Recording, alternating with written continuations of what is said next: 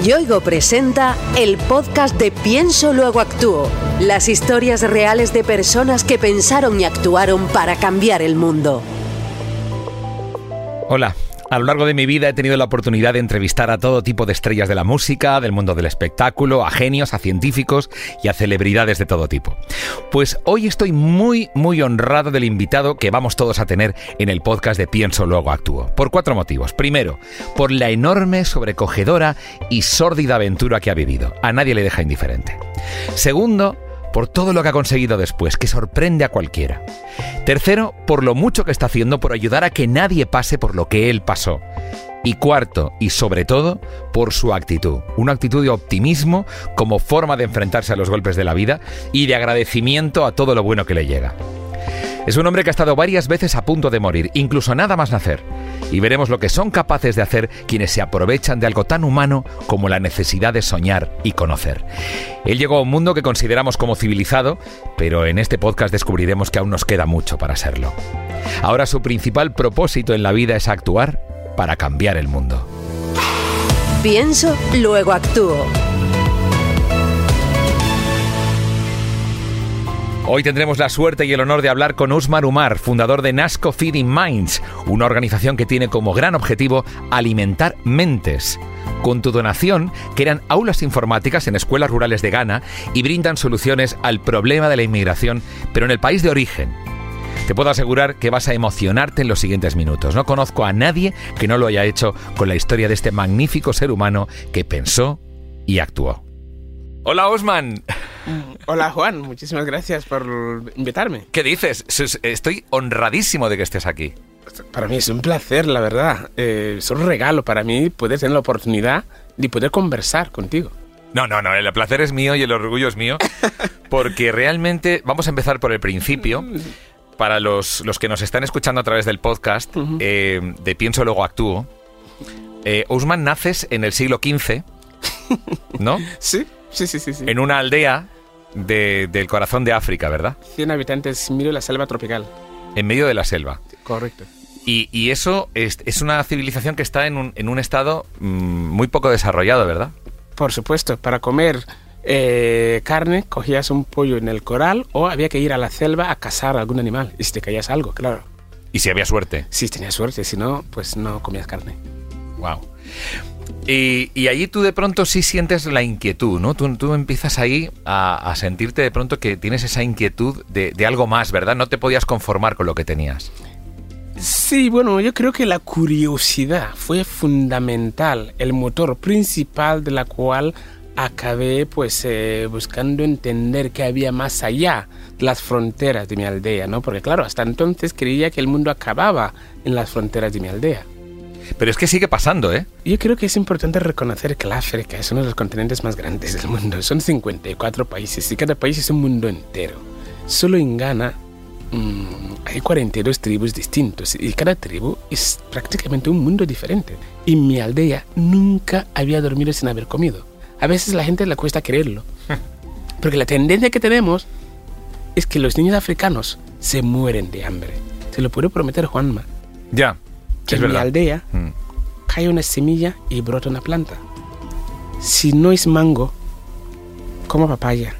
Si no es papaya, es otro tipo de frutas, pero nunca había ido a dormir con la barriga vacía. Pues eso ya es una suerte, porque hay quien nos puede decir lo mismo. Hablando de brotes que salen, de pronto tú naces, pero, pero, pero, ¿no? Hay un gran pero cuando tú naces.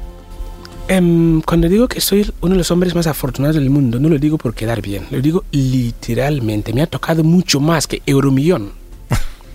mucho más, porque el derecho a la vida no se paga con dinero. Hay que ser realista. Claro. Al nacer, tuve la mala suerte que mi madre murió durante el parto. Mm. Y eso me condenaba a ser maligno. La culpa de la muerte de la madre se considera en mi tribu que es una lucha entre el alma de la madre y del bebé. Por lo tanto, si la madre muere, esto es un síntoma de que el espíritu del bebé es tan fuerte, capaz de matar a su madre sin piedad. Imagínate cuando sea mayor. ¿Qué pasará? Con lo cual, de un muerto se pasa a dos. Correcto. Y tú tenías que ser el siguiente. Efectivamente. Pero alguien te salva. Aquí viene la gran lotería de la vida, Euromillón, mucho más que eso. Mi padre biológico era el chamán, el curandero del tribu, y por esta razón tenía un cierto respeto a todo, la- a todo el pueblo. Y intuía que tú tenías una luz, probablemente. Bueno, la verdad es que es- digo eh, que soy muy afortunado. Qué bueno. Total que te dejan nacer, que eso ya es un punto, te dejan vivir y corretear detrás de los pollos y, y sobrevivir y, y- y todos los días acostarte con, con un, con la- con el estómago lleno y eso para ti es la, la mayor de las suertes. Amigo- Amigos, ante esto, ¿cómo se queda uno, no? Eh, y de pronto pasa un avión, ¿no? Exacto, la curiosidad, repito, la curiosidad fue el motor de todo. Y esta curiosidad es Ajá. entender por qué el avión era capaz de volar, en cambio, mi juguete que yo fabricaba no era capaz de mover por sí solo. Un momento, ¿el juguete que tú fabricabas? Exactamente, mi pueblo está tan lejos que no llegan los Reyes No Magos. llegan los Reyes Magos Así allí. que me tenía que fabricar mis juguetes. Los niños se fabrican sus juguetes allí. Si quieres jugar, lo tienes que hacer. Mira, eso te ha desarrollado la imaginación. Una vez más, el pensamiento, posi- el pensamiento positivo nos salva, ¿verdad, Usman? Tú puedes hablar de eso en primera persona. A ti te ha salvado el optimismo, ¿verdad? en cada momento, en cada minuto de mi vida, el hecho de pensar que lo voy a lograr y que yo estoy hecho para llegar hasta el final, pues eh, me ha ayudado a llegar hasta aquí y voy a poder conversar este contigo. Con 12, 13 años tú inicias un viaje hacia el mundo blanco Efectivamente. con un amigo tuyo que tendría una edad similar a la tuya, Sí. también 12, 13 años. Yo estoy pensando en, en niños de 12, 13 años que de pronto deciden iniciar esa búsqueda a, a por algo mejor Mm. y, y de pronto en esa búsqueda eh, te encuentras con personas que se aprovechan de ti y que te, te hacen la vida imposible, de hecho, ¿no? Y que y tu amigo, de hecho, se, se quedó en el camino. Juanma, mira, en la primera parte del viaje fue cruzar el desierto de Sahara donde nos abandonaron los traficantes 46 personas. Que, que lo- nuestro objetivo simplemente era llegar al paraíso y el paraíso como que no teníamos, no teníamos mecanismos para llegar directamente Claro. desde Ghana a paraíso, había que ir hasta Libia porque se suponía que Libia podía trabajar, encontrar un trabajo y poder ganar un sueldo. Y este era nuestro objetivo. Pero El objetivo es sencillamente trabajar y ganar un sueldo. Ese es el objetivo principal. para poder dar el salto, llegar al para ir al paraíso. Y cuando llegas al paraíso tampoco lo es tanto, ¿no? Es que el peor del caso es que desde el día uno, cuando ya estás metido, te das cuenta que es un camino sin salida. Llegas vivo o muerte, pero no hay vuelta atrás. Wow. De los 46 que nos abandonaron en la primera etapa del viaje, el desierto de Sahara concretamente, solo seis llegamos con vida. Se dice fácil, vivirlo es otra cosa. No me lo imagino, no puedo hacerlo, Usman, porque yo vivo en una sociedad muy cómoda, yo vivo en un entorno muy cómodo, yo vivo, y los que están oyendo esto seguramente vivimos en una sociedad muy cómoda, no podemos hacernos una idea. Sois muy afortunados y yo pagaría lo que haga falta, hasta cortar un brazo para no haber tenido que vivir lo que he vivido. Wow. madre mía. Y, y resulta que tu destino al final lo, lo decide el fútbol. Es, yo creo que hay que buscar siempre la parte también para disfugar un Sí, poco. sí, ¿no? sí, Y vamos a romper no, porque es que realmente no- me tengo un nudo en la garganta ahora mismo y Mm. necesito Mm. eh, mm, cambiar esto. Eh, El fútbol, eh, tú, tú, tú sigues al Barça.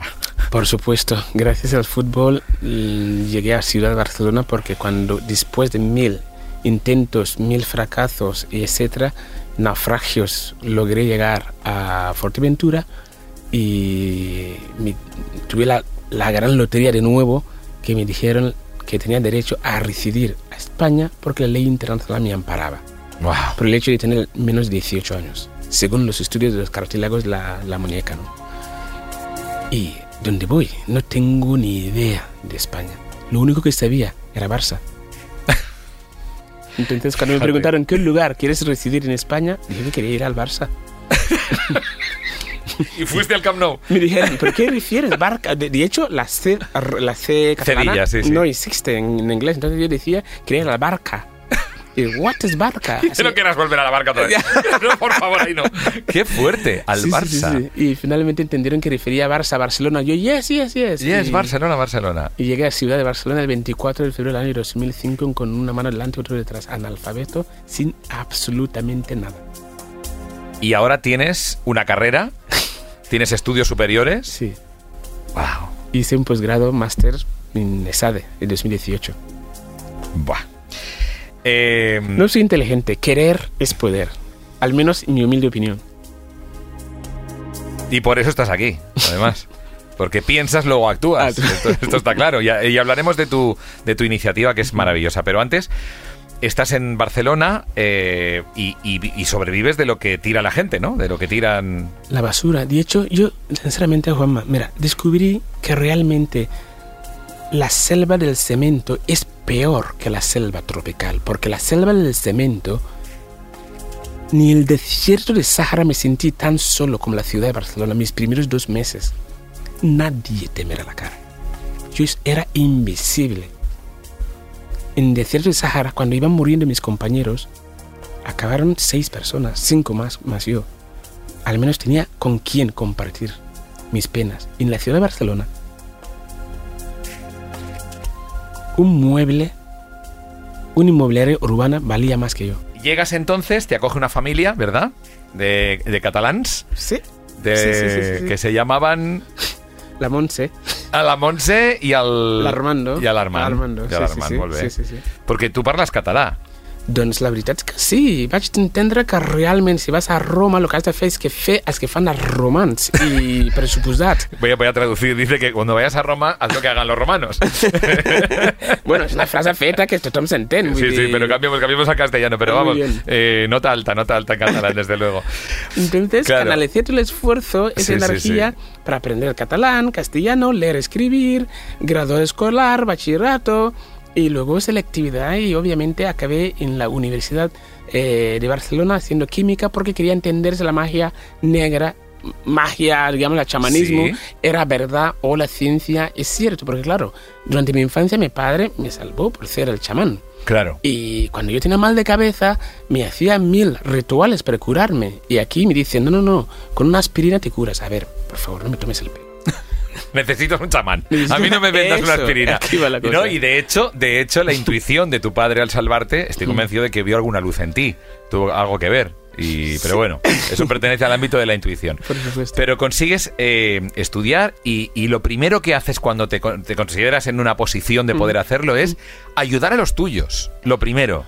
Sí, Juanma, hoy estamos aquí hablando y tú me ves, bueno, voy bien vestido, bueno, mínimamente bien vestido, que no Sí, voy sí. con taparrabos ni ninguno de eso, o sea, que vas a... Por favor. en fin, y claro, mm, a veces cuesta creer que yo venga de un tribu. Hace 15 años estaba mal viviendo en las calles de Barcelona comiendo la basura de lo que la gente tiraba. Pero la realidad es que yo no considero que haya llegado por ser el más inteligente del grupo ni el más fuerte. Llegué por cumplir mi propósito de vida. Yo creo que cada uno de nosotros tenemos nuestro propósito. A veces no somos conscientes de ello y nos relajamos. En vez de poder actuar, solo nos ponemos a ver lo negativo, criticándolo. Hay que actuar. Cuando llegué a tener acceso a la educación, descubrí y entendí que el talento no tiene color. La razón principal de la cual la gran mayoría de mis compañeros murimos cada día en este horrible recorrido es debido a la falta de formación y información. Mucha gente me van a cuestionar por eso, pero la real, lo que quiero decir es que no es suficiente hacer el bien, hay que hacerlo bien. No me alimentes el estómago si me quieres ayudar Solamente. alimentame la mente, porque si me alimentas el estómago, me das de comer hoy, aquí y ahora. Mañana voy a necesitar otra vez comida. En cambio, si me alimentas la mente, me estás dando educación o alimentación, Mm. perdona, para más de 100 años. Justamente eso es lo que hice. Alimentar tu, tu- tu mente, claro. Por supuesto. Mm. Y ayudar a mis compañeros para que puedan tener acceso a alimentar sus mentes para cambiar su propia realidad. Impresionante. Es un razonamiento muy lógico. Y a pesar de lógico, no parece muy común hoy en día. Entonces, eh, primero ayudas a, tu familia y a los tuyos, ¿verdad? Empiezas por ahí, pero continúas con una pasión que te lleva a fundar una organización entera que, que- que ya funciona muy bien. Eh, ¿Cómo fue ese, ese paso de decir, venga, vamos a ayudar, ¿no? Bueno, em, yo creo que todo empezó la primera noche que dormí en casa de la Monse y, la- y Armando, porque claro, dos, un día antes viví- vivía en la calle comiendo la basura con el frío que hacía en sin ropa prácticamente. Y un día otro estaba en una casa con calefacción, una cama, agua caliente, comida caliente. Algo que muchas veces nos olvidamos. Comida caliente dos meses más tarde. Qué fuerte. Y, y hasta un besito en la frente. Efectivamente. Y me di cuenta de que, ostras, Claro. esta gente me quiere. Pero ¿por qué? Si es verdad que está todo predestinado, que estaba escrito ya, que esta familia serán mi familia, ¿qué necesidad había de sufrir tanto? ¿Qué he hecho mal? ¿Por qué Musa no sobrevivió? ¿Por qué Zapachine no? ¿Por qué Lanza Emilio no? ¿Qué he hecho para merecer eh, 21 días de cruzar el desierto de Sahara miando para beberlo? ¿Qué he hecho para vivir cuatro horribles años en Libia con la dictadura de Muammar al-Gaddafi? ¿Qué he hecho mal para subir una patera? 150 personas por cada uno. El primer intento se hunde, más de 150 cadáveres flotando a mi alre- mi alrededor. ¿Qué he hecho para vivir eso? El segundo intento, otra vez, Llegué a España por casualidad pura y dura porque el viento y las olas nos llevaron a Fuerteventura. No había gasolina en mi patera. Consideran, me consideran que era menor.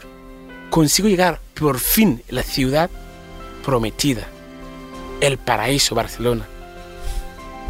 Y no Dos te miran. meses durmiendo en las calles. Y no te miran. ¿Qué he hecho mal?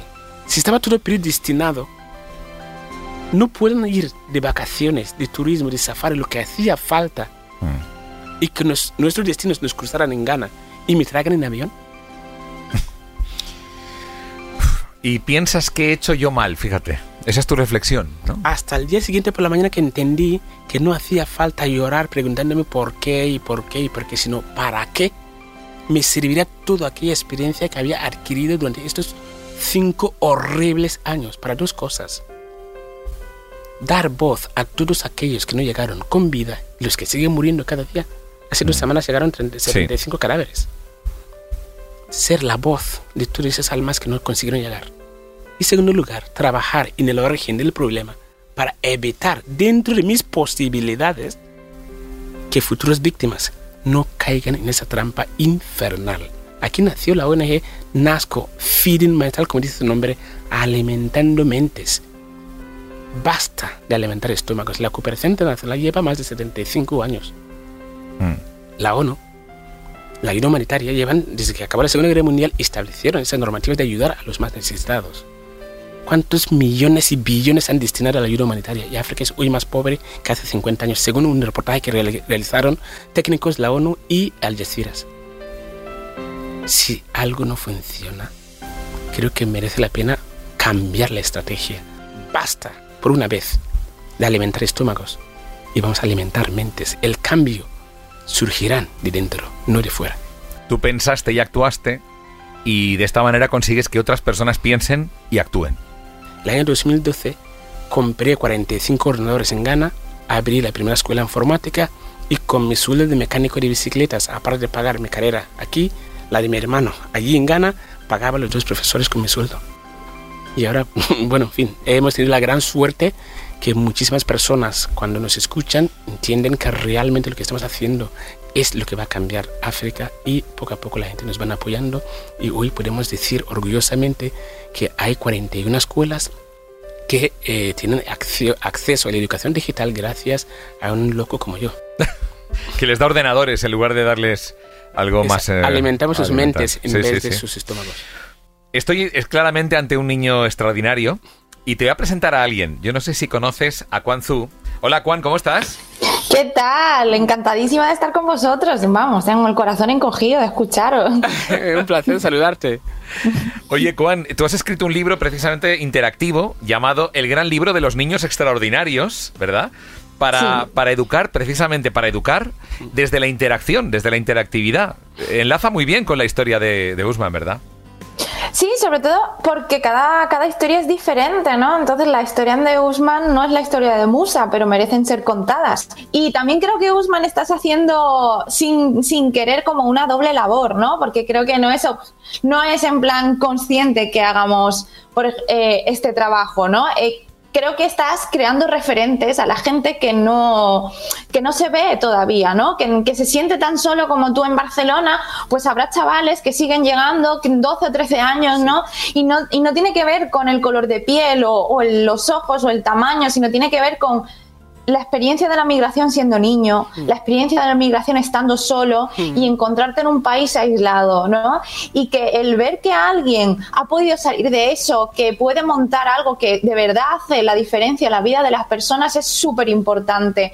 El yo puedo ser como él. Juan, en el gran libro de los niños extraordinarios, precisamente abordas temas como el lugar de origen de cada uno, la forma de ser de cada uno, de cómo llega al mundo y desde qué lugar del mundo, que es interesante, ¿no? Que la vida de pronto eh, es como si fuera un huevo que se abre, caes, y caes aquí y dices, hola, ¿qué tal? Estoy aquí y, adivina tu propósito, ¿no? Esa es la movida. Ese es el pues juego, ¿no? Sí, sí, sí, sí, pero además estás buscando un tesoro, ¿no? Entonces también es el camino de, de dónde vienes, hacia dónde vas, quién está a tu alrededor, pero el aceptarse, ¿no? Porque al final hay una cosa que no, que es sobreentendido por la conversación, que es la dignidad. ¿no? Tú llegas aquí y no estás educado o eres analfabeto y sin querer te sientes menos, cuando por tu recorrido no tienes por qué sentirte menos. La universidad de la vida, ¿no? Dicen. Claro, claro, y, tu curiosidad, pero a lo mejor no, todavía no tenías herramientas, ¿no? Entonces, claro, al final todos somos libros, todos somos personas y por el simple hecho de serlo merecemos dignidad, vivienda y comida, ¿no? Por ejemplo. Yo estoy muy activista últimamente. No, no, no, y comida, para, y comida para la mente, que es importante porque eso es lo que te garantizará un futuro digno también, ¿verdad? Por supuesto, porque es que todo lo físico, si yo te regalo un mm. cochazo lo que, o, un, superpiso, mañana se puede quemar. En cambio, el conocimiento claro. no se puede quitar. Y yo creo que es importante reconocer este valor tan intangible, tan importante, porque es que aunque muchos pensadores como Nelson Mandela y otros pensadores y personas importantes en la historia de la humanidad hayan verbalizado de que hay que alimentar las mentes, hay que educar, que el arma más poderoso es la, educación, pero yo creo que todos lo decimos, pero mm. mucha, muy poca gente lo pone en práctica. Creo que es la hora de poner en práctica estos versos, esas palabras, esas frases, pero a la acción, actuar. Pienso, piénsalo y pone en acción. Pienso luego actúo, correcto. Sí, sí, sí, sí, sí, totalmente. Yo pienso eh, alineada totalmente. No es dame limosna, no es dame comida, es dame independencia. Dame independencia porque yo no tengo que depender de ti, yo soy una persona autosostenible, yo puedo trabajar por lo mío y puedo trabajar de forma igual que tú, ¿no? El piloto estudio para ser ingeniero, yo puedo estudiar también para programar, también puedo estudiar muchísimas cosas en este mundo tan digitalizado y no tener que vivir esa experiencia tan traumática y dura. O sea, es que es pues una experiencia durísima. Mira, le te cuento una, una última fase de la, del proyecto Feeding Minds, que 10 años formando cantera en escuelas digitales, desde el abril de este año, ya hemos logrado que 18 de esos chicos ya pueden programar. Y creamos una segunda parte del proyecto que es Nascotech, código hecho en África. El talento no tiene color. Y hoy hay 10 chicos en Ghana trabajando para cuatro empresas, Sevilla, Madrid y Barcelona, sin cruzar ningún charco, sin caer en la trampa de ningún traficante de mafiosos, sino que desde Ghana trabajando para estas empresas. ¿Cómo? Pues por la fase, la parte de Nascotec, empresa social, que pretende obtener beneficios para alimentar las escuelas, porque yo no creo en la caridad. La caridad es un insulto a la dignidad de las personas. Lo que hay que crear es prosperidad. Mira, yo lo único que puedo hacer es decir, yo cuando escuché tu historia y cuando me enteré aquí en Pienso Luego Actúo, pensé, ¿cómo puedo ayudar? ¿no? Entonces la gente puede ayudar, ¿verdad? En tu proyecto. Por supuesto. he contado antes que NASCO lleva 10 años, empecé en 2000, abrí la primera escuela 12 de septiembre de 2012 y hasta ahora eh, hemos creado más de 41 escuelas y 20.000 niños se han pasado sin ningún tipo de subvención, sino que con la buena mm. fe de la gente cuando escuchan dicen, wow, ¿qué puedo hacer para aportar mi granito de arena? No hace falta grandes cambios. Galeano lo decía, personas pequeñas, en lugares pequeños, haciendo cosas muy pequeñas, esos son literalmente los que van a cambiar el mundo. Claro. No hace falta grandes aportaciones. Cualquier persona puede ser socio Sí. eh, a través de la, nuestra página ¿Y qué web. pueden donar, por ejemplo? No, di la página web, si adelante, por favor, perdón. a través de la- nuestra página web www.nascoict.org la parte de cómo colaborar cualquier persona podría co- colaborar de la manera que sea aportando no solamente dinero a veces pensamos para ayudar solo hace falta dinero oye no el tiempo vale mucho más Claro. incluso que el dinero hay muchos voluntarios que gracias a ellos hoy pude estar aquí hablando de que tenemos más de 20.000 niños que han pasado por las aulas sin subvención estatal, sino que el tiempo vale muchísimo más. Por lo tanto, Claro. no solamente el dinero, como voluntariado también puedes aportar vuestro granito de arena de tiempo para que podamos seguir alimentando estas mentes, para que el día de mañana puedan salvar su futuro en sus casas sin necesidad de caer en manos de ningún traficante, ni venir a, a Madrid a recogiendo chatarras en, las- en el centro o pidiendo limosna. Eh, te voy a contar una cosa que me pasó ayer, anoche. Estaba en mi casa, Sí. escuchando tu historia. Perdón. Y, y hablé con mi hijo, que tiene 11 años, Sí. y me ha dado una cosa para ti. Ostras, ¿qué dices ahora? Sí. Lo tengo aquí. Madre mía. Me ha dado su ordenador. ¿Qué dices? Eh, funciona perfectamente. Ostras. Eh, Ostras. toma. Muchísimas gracias. Jolines. Eh, se lo conté, le digo, mira lo que ha pasado y tal, y me dice, papá, dice, ¿yo puedo tener un usuario en tu ordenador? Digo, sí, dice, pues entonces llévale el mío. ¿Qué dices? Sí, se llama Alex, tiene 11 años y te regala su ordenador, con el que él juega a Roblox y a, y a los videojuegos. Llévatelo, por favor. Ostras, Alex, no tengo más palabras que agradecimiento, un profundo agradecimiento y creo que este hecho es el ejemplo real que demuestra que hay que tener esperanza en la humanidad. Muchas veces pensamos lo negativo, que hay guerra aquí, hay guerra allá, que no hay nada que hacer. Yo creo que hay mucho Claro. esperanza en la humanidad y el ejemplo es este detalle de Alex. Sí. De todo corazón, Alex, muchísimas gracias y te enviaré una foto desde Ghana con este portátil en una escuela. Eso es maravilloso. Usman, gracias de todo corazón. Eh, Juan, yo qué sé, tanto, cuánta emoción, ¿verdad? Sí, sí, sí, vamos, estoy contentísima, ¿no? De, de- de ver esto, de, de la gente que empatiza, ¿no? Estoy feliz. Pues- Feliz, ha sido una mañana preciosa.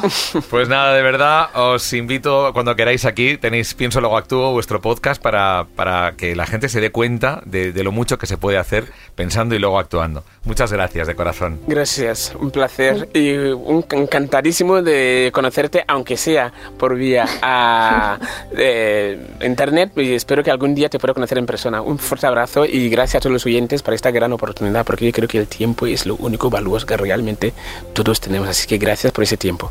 Pienso, luego actúo. Una serie documental con idea original de Innuba para Yoigo. Podcast producido por Estudios Quinto Nivel, presentado por Juanma Ortega. Todos los capítulos disponibles en las principales plataformas de podcast. Si este episodio te ha hecho pensar y decides actuar, entra en piensoluegoactúo.com.